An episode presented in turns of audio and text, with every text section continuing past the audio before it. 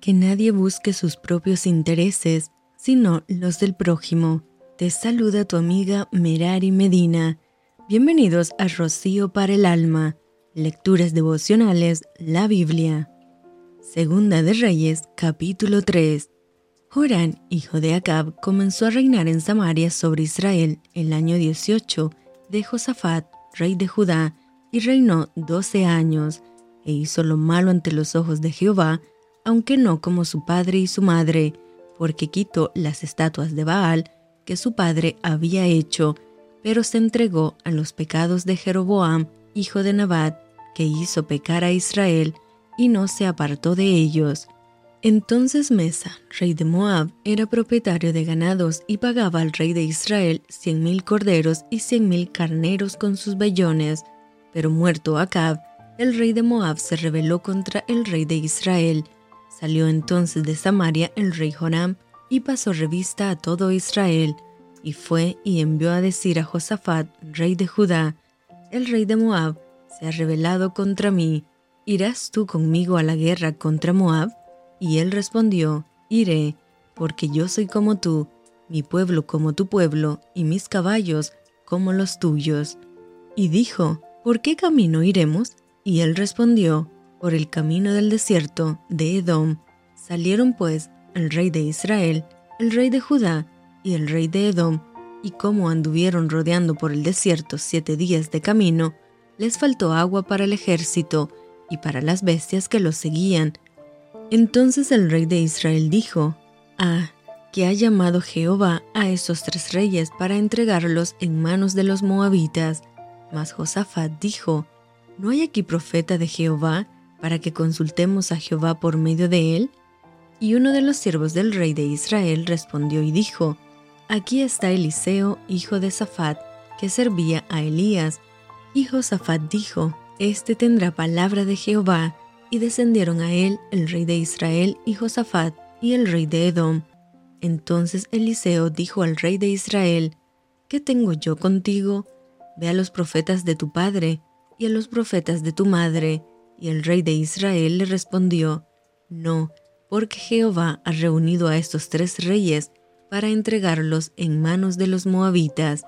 Y Eliseo dijo, Vive Jehová de los ejércitos, en cuya presencia estoy, que si no tuviese respeto al rostro de Josafat, rey de Judá, no te mirara a ti ni te viera.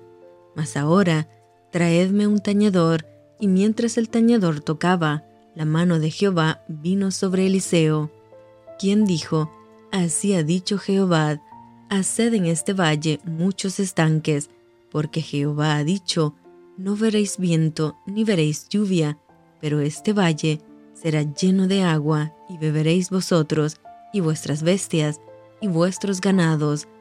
Y esto es cosa ligera en los ojos de Jehová, entregará también a los moabitas en vuestras manos, y destruiréis toda ciudad fortificada, y toda villa hermosa, y talaréis todo buen árbol, cegaréis todas las fuentes de agua, y destruiréis con piedra toda tierra fértil. Aconteció, pues, que por la mañana, cuando se ofrece el sacrificio, he aquí vinieron aguas por el camino de Edom, y la tierra se llenó de aguas. Cuanto todos los de Moab oyeron que los reyes subían a pelear contra ellos, se juntaron desde lo que apenas podían ceñir armadura en adelante y se pusieron en la frontera. Cuando se levantaron por la mañana y brilló el sol sobre las aguas, vieron los de Moab desde lejos las aguas rojas como sangre, y dijeron, Esto es sangre de espada. Los reyes se han vuelto uno contra otro, y cada uno ha dado muerte a su compañero. Ahora pues, Moab al botín. Pero cuando llegaron al campamento de Israel, se levantaron los israelitas y atacaron a los de Moab, los cuales huyeron de delante de ellos, pero los persiguieron matando a los de Moab y asolaron las ciudades y en todas las tierras fértiles echó cada uno su piedra, y las llenaron, cegaron también todas las fuentes de las aguas, y derribaron todos los buenos árboles, hasta que en Kir Hareset solamente dejaron piedras, porque los honderos la rodearon y la destruyeron. Y cuando el rey de Moab vio que era vencido en la batalla, tomó consigo setecientos hombres que manejaban espada para atacar al rey de Edom, mas no pudieron. Entonces arrebató a su primogénito que había de reinar en su lugar y lo sacrificó en holocausto sobre el muro. Y hubo grande enojo contra Israel, y se apartaron de él y se volvieron a su tierra. Y esto fue Rocío para el alma. Te envío con mucho cariño, fuertes abrazos tototes y lluvia de bendiciones.